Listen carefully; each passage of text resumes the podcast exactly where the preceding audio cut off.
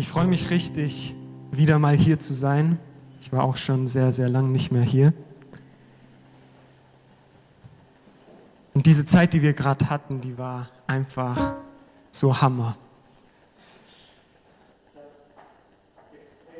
Vermisst hier zu sein. Und ich, ich liebe es einfach mit euch, gemeinsam Gott anzubeten. Es fühlt sich einfach so gut an.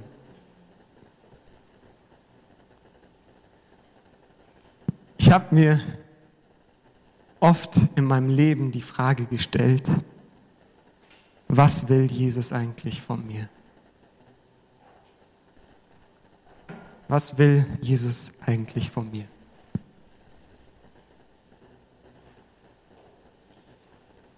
Wir feiern bald Weihnachten und wir wissen, dass irgendwann mal vor 2000 Jahren eine Person auf der Erde war, die gesagt hat, ich bin Gott, die Menschen gedient hat und die dann am Ende, weil sie behauptet hat, Gott zu sein, getötet wurde.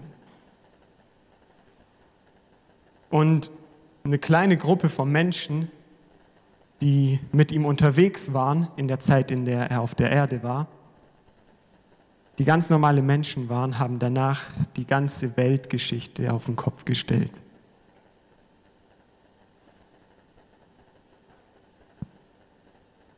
Jesus hat ziemlich krasse Sachen zu den Menschen gesagt.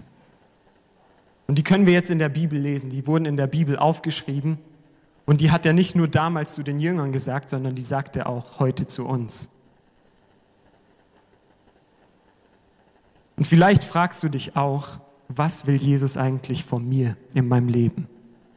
Vielleicht bist du in der Gemeinde aufgewachsen, vielleicht in der christlichen Familie, vielleicht auch nicht. Und du hörst von Jesus, dass du ihn brauchst, damit du gerettet wirst.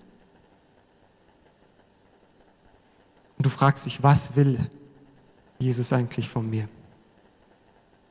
Warum ist er überhaupt Mensch geworden? Warum ist er zu uns gekommen?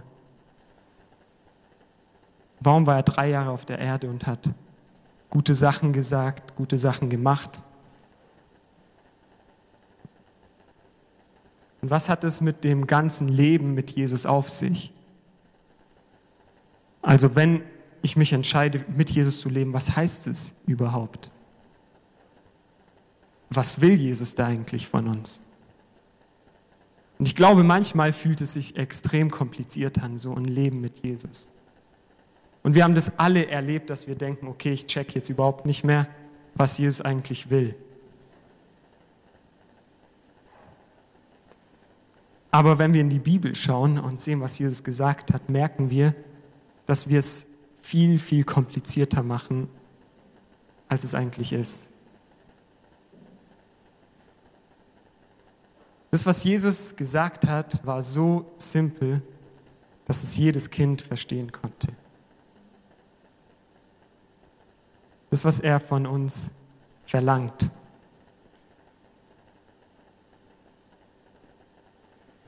Ich habe mir in letzter Zeit das Leben von ein paar Menschen in der Bibel angeschaut. Und ich will euch heute durch zwei Geschichten mitnehmen. Und ich mache das eigentlich nicht zwei Geschichten.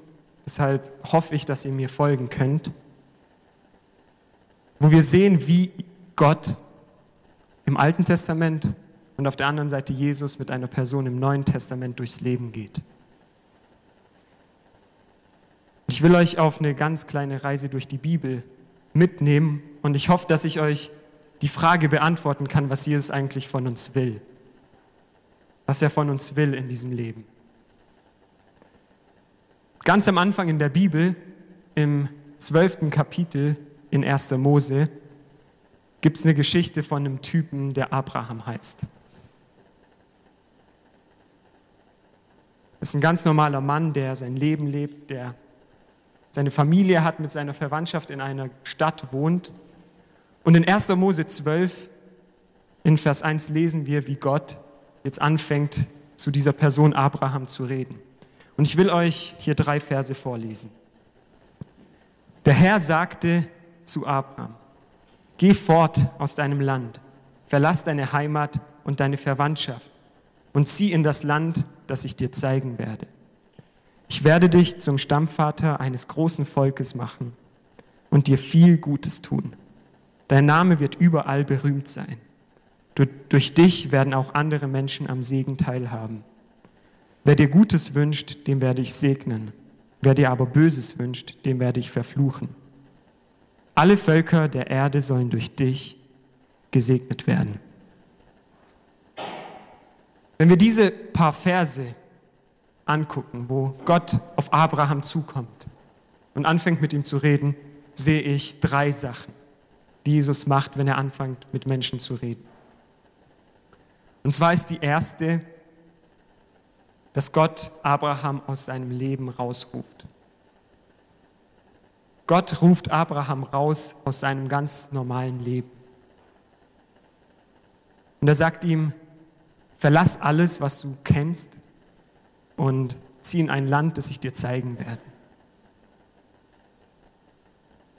Die zweite Sache, die ich sehe, ist, Gott gibt ihm ein Versprechen. Er sagt ihm, ich werde dich zum Vater vieler Völker machen. Ich werde dir viel Gutes tun. Du wirst überall berühmt sein.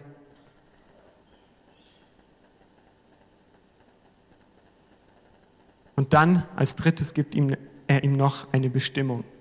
Und zwar, er sagt, alle Völker der Erde sollen durch dich gesegnet werden. Er gibt ihm die Bestimmung, ein Segen für alle Völker der Erde zu sein.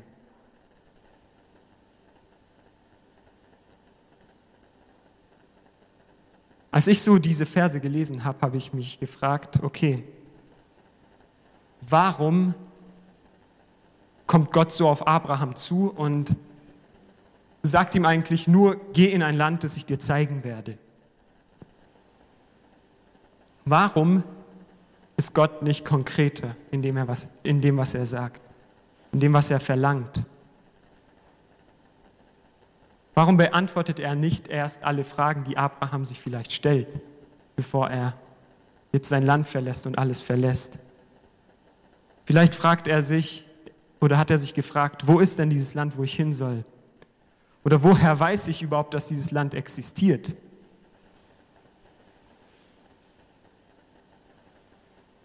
Und warum beantwortet Gott ihm auch nicht die Frage, die er vielleicht hat?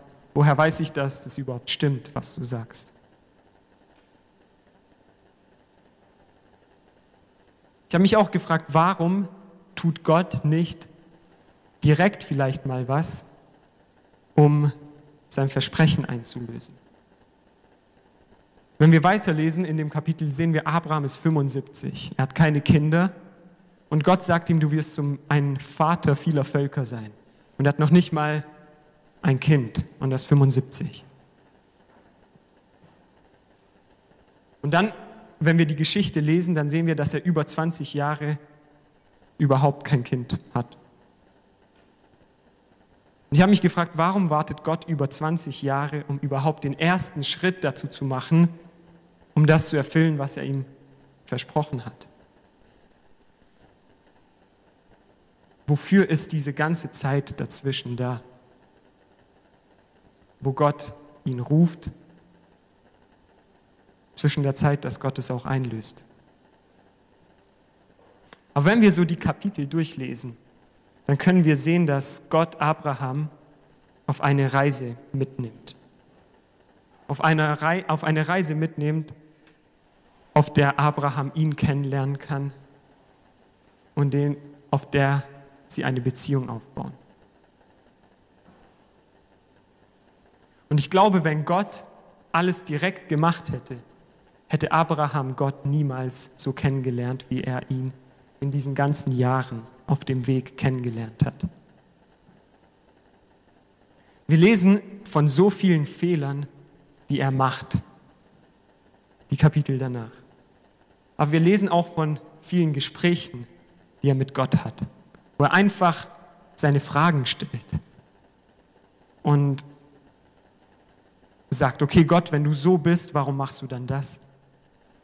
Wo er einfach seine echten Fragen stellt. Und er macht sehr, sehr, sehr viele Fehler. Aber wenn wir diese Geschichte lesen, dann sehen wir, dass es Gott nie darum geht, dass er alles richtig macht. Sondern es geht Gott darum, mit Abraham durchs Leben zu gehen und ihm zu zeigen, dass er ihm in allen Situationen vertrauen kann. Und Gott testet dieses Vertrauen immer wieder. Und mal macht es Abraham richtig, oft macht er es falsch. Aber er bringt Abraham bis zu einer Situation, wo er richtig viel fordert von ihm. In 1. Mose 22 lesen wir von einer extrem heftigen Situation in Abrahams Leben.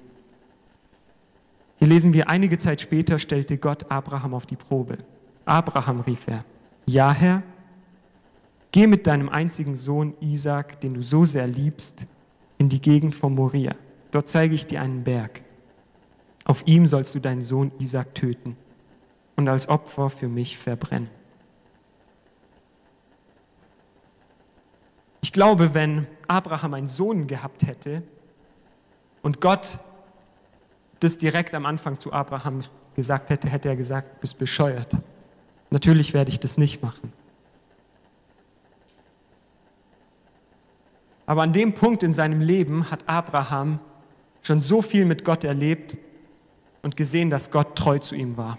Dass Gott treu zu ihm war, als er alles richtig gemacht hat, aber dass Gott auch treu zu ihm war, als er alles falsch gemacht hat. Und dass er ihm vertrauen kann. Gott fordert hier kein blindes Vertrauen von Abraham,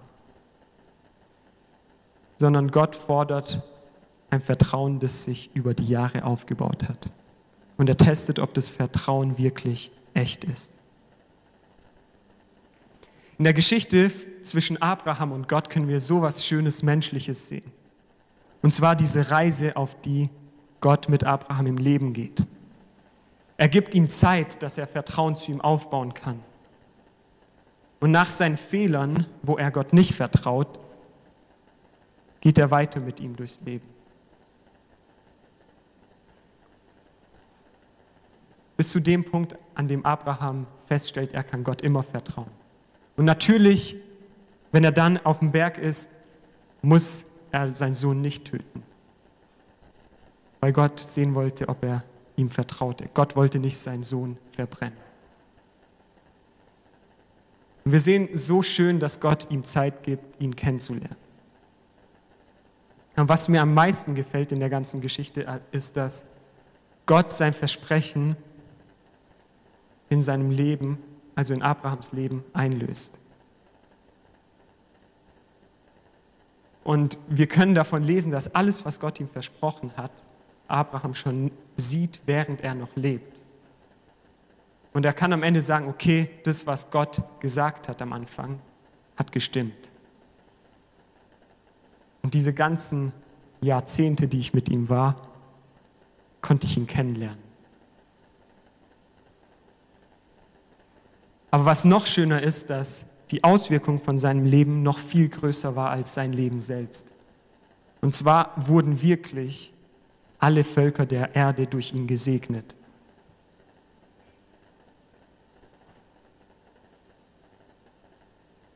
Es hatte eine wirkliche Auswirkung, dass Abraham sein Leben mit Gott gelebt hat. Es hat die Welt verändert. Ich will uns heute Abend in Erinnerung rufen, dass Gott mit uns durchs Leben gehen will. Er will uns die Möglichkeit geben, ihn kennenzulernen. Und er will uns die Möglichkeit geben, zu lernen, dass wir ihm vertrauen können. Und in dieser Zeit gibt er uns Raum, Fehler zu machen. Er gibt uns Raum, Fehler zu machen, weil es ihm nicht darum geht, dass wir perfekt sind, sondern es geht ihm darum, dass wir lernen. Und durch alles, was wir richtig machen und auch durch alles, was wir nicht richtig machen, dass wir sehen, dass wir Gott vertrauen können und dass wir zu der Person werden, zu der er uns berufen hat. Dass wir genau das Leben leben können, zu dem wir geschaffen wurden.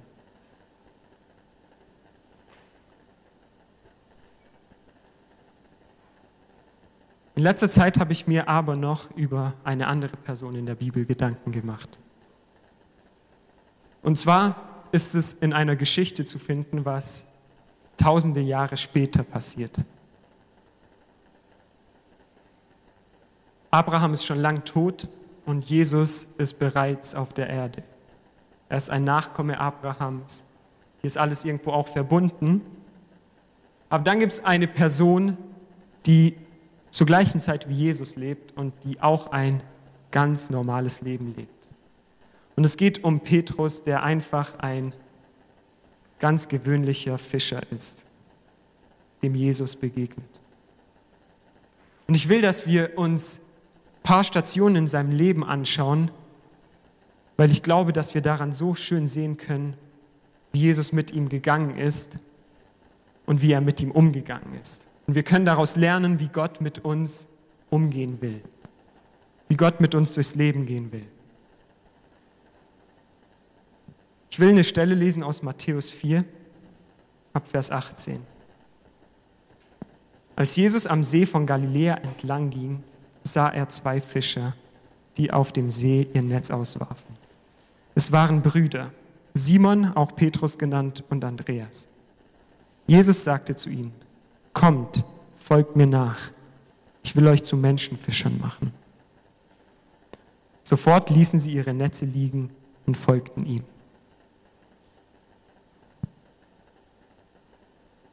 Wir sehen hier, dass so wie Jesus Petrus ruft, ganz ähnlich dazu ist, wie Gott Abraham gerufen hat. Jesus gibt Petrus keine Details, wie das Leben mit ihm aussehen wird. Er sagt ihm einfach nur, komm und folg mir nach. Und bei diesem Ruf gibt er ihm auch ein Versprechen, und zwar er sagt, ich werde dich zu einem Menschenfischer machen. Mein erster Punkt heute Abend ist, Jesus ruft uns, ihm nachzufolgen. Das ist die Antwort auf, die erste Antwort auf die Frage, was will Jesus eigentlich von mir? Jesus ruft uns, ihm nachzufolgen. Und wenn wir uns die Geschichte genauer anschauen würden, wie Jesus ihn ruft, was wir nicht machen werden, dann sehen wir, dass Gott erstmal nach der Aufmerksamkeit von Petrus sucht. Er ruft ihn einfach, ihm nachzufolgen, mit ihm durchs Leben zu gehen. Und er gibt ihm nicht direkt alle Antworten auf die Fragen, die er hat. Aber er erwartet auf der anderen Seite auch nicht, dass Petrus alles richtig macht oder alles wissen muss, sondern Jesus will von Petrus einfach nur, dass er ihm folgt. Und er gibt ihm drei Jahre lang die Möglichkeit, ihn kennenzulernen. Mein zweiter Punkt heute Abend ist, Jesus gibt uns ein Versprechen und eine Bestimmung. Wenn Jesus uns ruft, ihm nachzufolgen, dann gibt er uns ein Versprechen. Ich werde dir einen Sinn geben, der größer ist als du.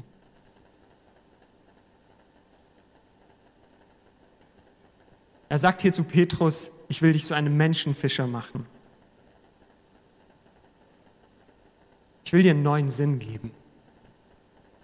In der Bibel lesen wir, dass Jesus uns von einem sinnlosen Leben befreien will, wenn wir ihm folgen.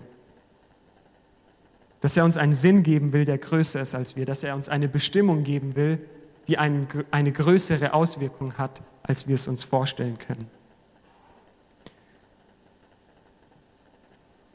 Ich glaube, Petrus hätte sein ganzes Leben lang für sich und seine Familie Fische fangen können. Und es wäre gar nicht so schlecht gewesen. Aber Jesus hatte andere Gedanken für ihn und hat für ihn ein Leben vorbereitet, durch das die Geschichte verändert wurde. Die Geschichte der ganzen Welt. Und dazu muss man kein Christ sein, um dem zustimmen zu können, dass das, was Petrus oder das, was Jesus durch Petrus gemacht hat, dass die ganze Welt verändert wurde. Und ich glaube, dass Gott genau solche Gedanken für unser Leben hat, für das Leben von jedem von uns. Und wenn er dich ruft, folge mir nach, dann gibt er dir das Versprechen, ich werde dir einen größeren Sinn geben als nur dein kleines Leben, wo es nur um dich geht und dass du dich gut fühlst. Aber zwischen diesem Versprechen, das Jesus gibt und der Erfüllung von dem Versprechen ist immer eine gewisse Zeit. Jesus ruft hier Petrus und sagt ihm, ich will dich zu einem Menschenfischer machen. Aber bis es wirklich passiert, dass Petrus ein Menschenfischer ist,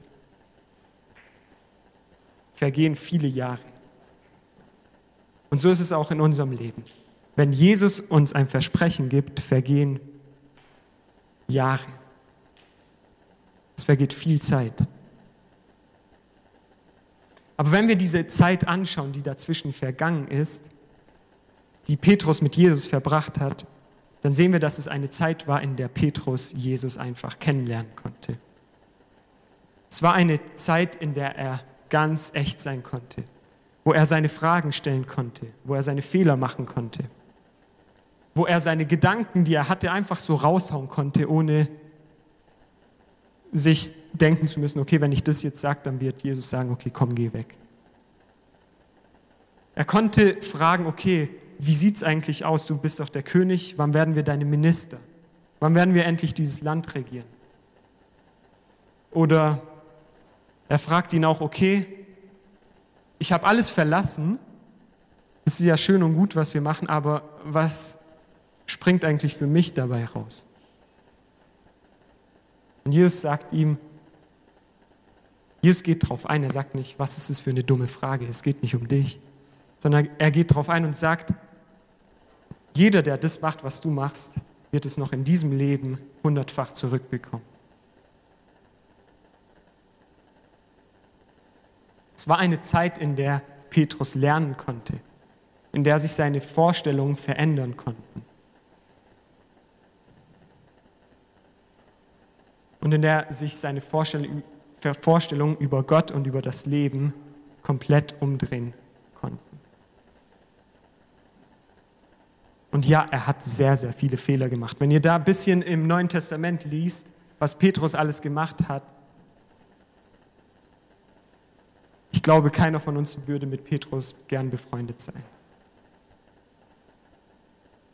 Weil er einfach immer eine große Klappe hat, immer impulsiv handelt, immer was Dummes zu sagen hat. Und dann am Ende sagt er, ach was, er ist gar nicht mein Freund, ich kenne ihn gar nicht. Also Petrus ist genauso ein Freund, wie man ihn sich nicht vorstellt. Aber Jesus verlässt Petrus nicht und er gibt ihn nicht auf. Nicht einmal, als Petrus, nachdem er drei Jahre mit Jesus unterwegs war und es nicht so lief, wie Petrus es sich vorgestellt hat. Er ist kein Minister geworden und er hat das Land nicht regiert. Und dann behauptet er, er kennt Jesus nicht. Und ich will euch ein bisschen von dieser Geschichte vorlesen, wo Petrus behauptet, Jesus nicht zu kennen. Weil wir da was extrem Schönes sehen können, was Jesus macht. Diese Geschichte steht in Lukas 22 ab Vers 54 und ich lese sie euch schnell vor und ihr könnt einfach dem folgen. Die Männer packten Jesus, führten ihn ab und brachten ihn in den Palast des Hohepriesters. Petrus folgte ihnen in einiger Entfernung. In der Mitte des Innenhofes hatte man ein Feuer angezündet. Petrus setzte sich zu den Leuten, die dort beieinander saßen. Eine Dienerin sah ihn im Schein des Feuers dasitzen, musterte ihn aufmerksam und meinte dann, der hier war auch mit ihm zusammen. Aber Petrus stritt es ab. Ich kenne diesen Mann nicht. Es ging nicht lange, da wurde jemand anders auf ihn aufmerksam und sagte, du bist auch einer von denen. Petrus widersprach, das stimmt nicht. Etwa eine Stunde später erklärte wieder jemand anders mit Bestimmtheit, natürlich war der auch mit ihm zusammen. Er ist doch auch ein Galiläer. Aber Petrus entgegnete, ich weiß nicht, wovon du sprichst. Im gleichen Augenblick, noch während er das sagte, krähte ein Hahn. Und jetzt kommt der Vers, auf den ich hinaus will. Jetzt sehen wir, wie Jesus darauf reagiert. Da wandte sich der Herr um und blickte Petrus an. In dem Moment, wo Petrus sich von Jesus wegdreht, dreht sich Jesus zu Petrus. In dem Moment, wo Petrus wegläuft von Jesus, dreht sich Jesus zu ihm hin und schaut ihn an.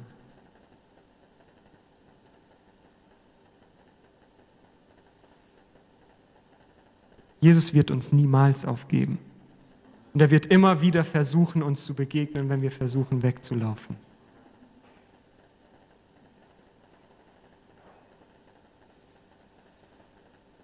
Er will uns einfach auf diesen Prozess mitnehmen, ihm zu folgen. Er will, dass wir ehrlich zu ihm sind. Er will nicht, dass wir irgendwas vorspielen, was wir nicht sind. Er will aber in jeder Situation in unserem Leben mit uns sein. Und er will uns dabei helfen, genau der Mensch zu werden, zu dem er uns geschaffen hat. Und deshalb fragt er jeden von uns oder fordert er jeden von uns auf und sagt, folge mir nach. Und am Ende ist es unsere Entscheidung, ob wir folgen. Er wird uns niemals zu etwas zwingen. Er wird immer wieder nach unserer Aufmerksamkeit suchen und sagen, ich biete dir ein Leben an, das sich zu leben lohnt. Aber du musst es nicht leben. Du kannst auch dein eigenes Leben leben. Aber wenn wir uns entscheiden, ihm zu folgen, dann gibt er uns das echte Leben. Ich will euch noch eine Stelle zeigen, die das erste Gespräch zwischen Jesus und Petrus zeigt, nachdem Petrus behauptet, ich kenne dich nicht oder ich kenne ihn nicht. Nachdem Petrus behauptet hat, er weiß nicht, wer Jesus ist.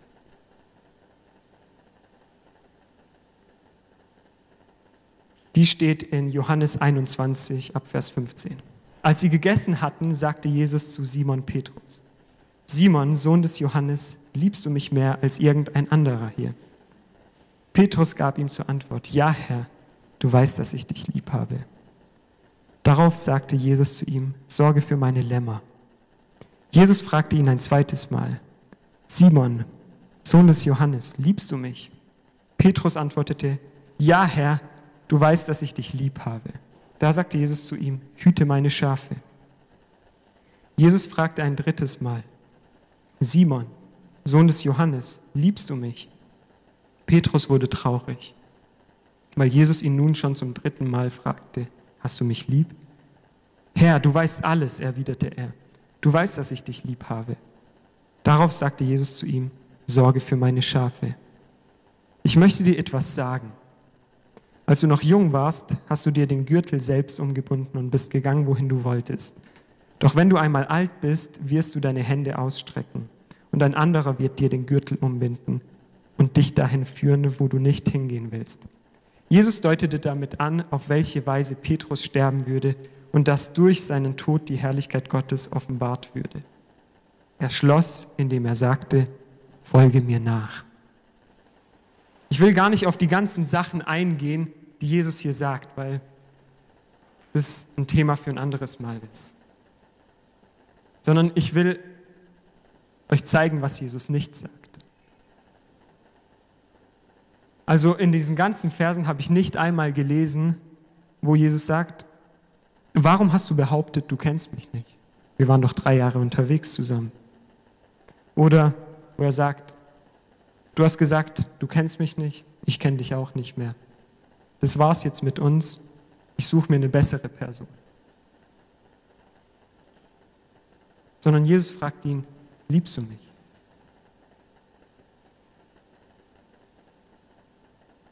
Und Petrus liebt Jesus wirklich, weil er sieht, wie Jesus ihn niemals im Stich lässt. Und ich glaube, wenn wir sehen, dass Gott uns niemals fallen lässt, wenn wir sehen, dass Jesus uns niemals aufgibt, dann können wir nicht anders als ihn zu lieben. Und mir gefällt dieser letzte Satz, den Jesus sagt. Er schloss, indem er sagte, folge mir nach. Jesus sagt ihm genau das Gleiche, was er ihm ganz am Anfang gesagt hat. Folge mir nach. Er sagt ihm, ich verurteile dich nicht dafür, was du gemacht hast, sondern ich will dieses Leben weiter mit dir gehen. Ich will weiter mit dir sein in dem Leben. Und auch wenn du dich von mir wegdrehst, ich werde mich nie von dir wegdrehen.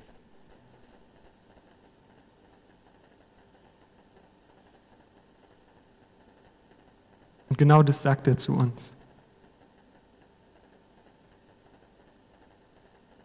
Jesus fordert uns immer wieder auf und sagt zu uns, folge mir nach, egal an welcher Stelle wir in unserem Leben mit ihm sind.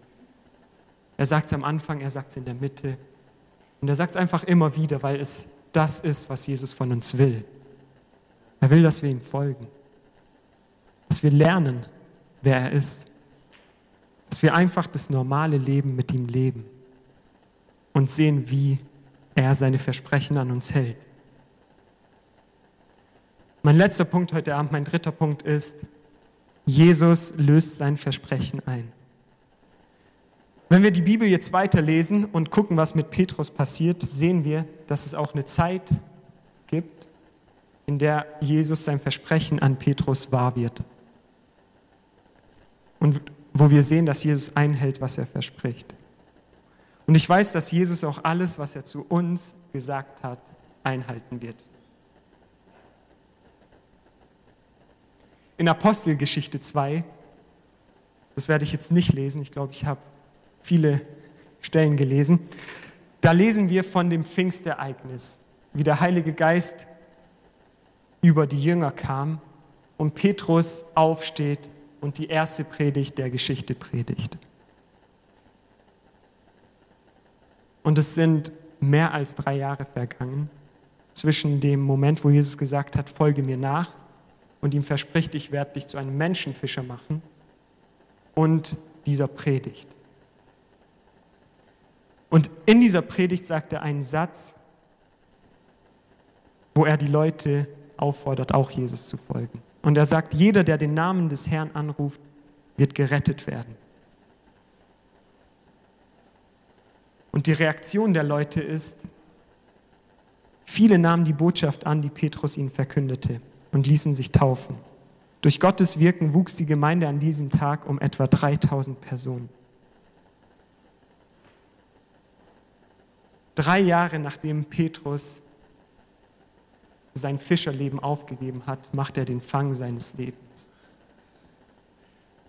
3000 Leute werden durch ihn gesegnet. Sie werden nicht Nachfolger von Petrus, sondern er ist ein Segen für sie. Und nach mehr als drei Jahren ist der erste Moment, wo er sieht, dass Jesus sein Versprechen an ihm einlöst und dass er wirklich ihn zu einem Menschenfischer gemacht hat. Aber der Prozess war danach auch noch nicht vorbei. Petrus war danach nicht perfekt. Wir lesen auch noch von ein paar Fehlern, die er macht als Gemeindeleiter, wo er ein Heuchler ist und zurechtgewiesen werden muss, wo er seine Vorstellungen wieder ändern muss. Und so geht es im ganzen Leben mit Jesus, dass wir uns immer wieder ändern müssen.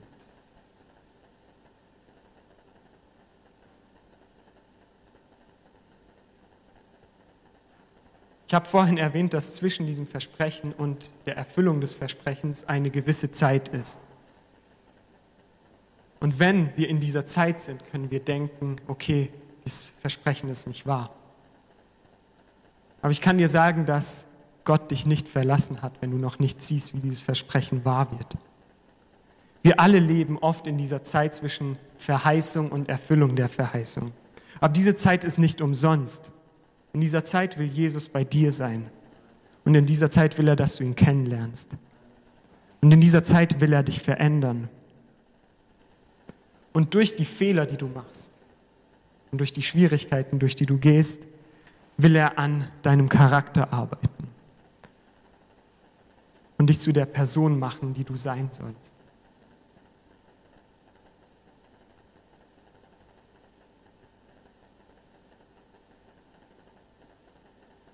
Jesus will, dass wir ihm nachfolgen. Das ist, was er eigentlich von uns will.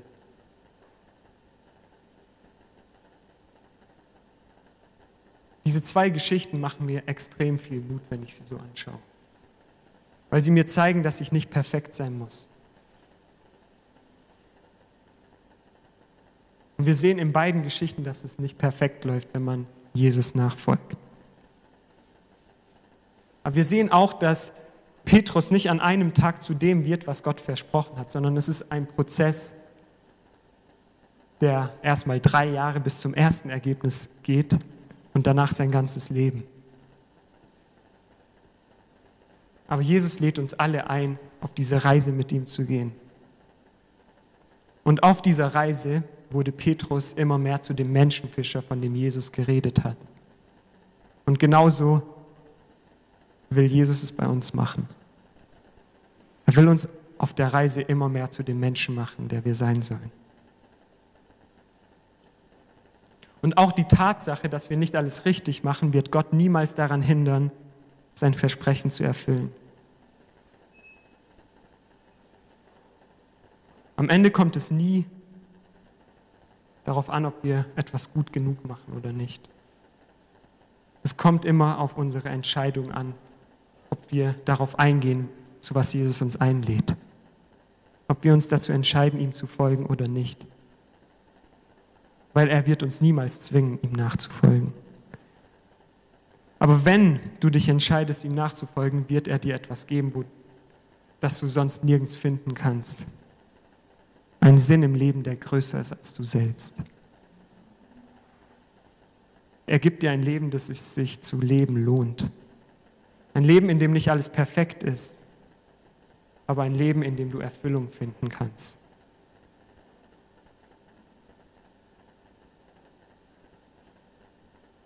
Petrus Geschichte zeigt mir auch, dass es sich lohnt, Jesus nachzufolgen und diese Entscheidung zu treffen. Und bei mir war es so, seitdem ich diese Entscheidung getroffen habe, war überhaupt nicht alles perfekt. Seit ich die Entscheidung getroffen habe, war niemals alles perfekt. Es waren so viele Sachen, die hätten besser laufen können. Aber Jesus war die ganze Zeit bei mir. Und wenn ich am Boden lag, dann war er da und hat gesagt, okay, komm, machen wir weiter. Wir gehen gemeinsam durch dieses Leben. Jesus hat mir einen Sinn gegeben für das Leben. Er hat mich von einem sinnlosen Leben befreit. Und ich weiß nicht, vielleicht ist es genauso wie bei dir, genauso bei dir, wie es bei mir war. Dass dieser Gedanke von einem sinnlosen Leben mich, mir keine Ruhe gegeben hat. Egal, was ich gemacht habe, es hat sich so leer angefühlt. Aber ich weiß, dass diese Entscheidung, Jesus nachzufolgen, die beste Entscheidung in meinem Leben war. Und ich weiß auch nicht, wie die Zukunft aussieht, aber ich weiß, dass genauso wie er in der Vergangenheit bei mir war, in der ich gelernt habe, ihm zu vertrauen, dass ich ihm auch für die Zukunft vertrauen kann, dass er sich um mich kümmern wird.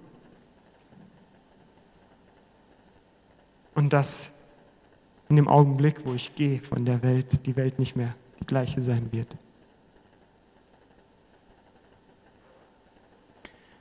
Heute Abend ist der Moment, an dem du dich entscheiden kannst. Gehst du auf diese Einladung ein?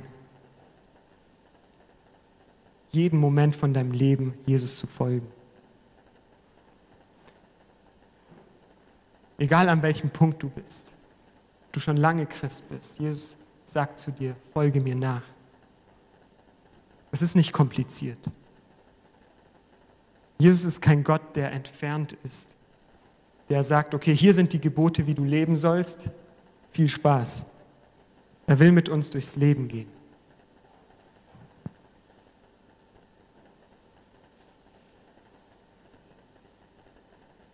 Und er ruft uns dazu, jeden Moment der Reise unseres Lebens mit ihm zu gehen.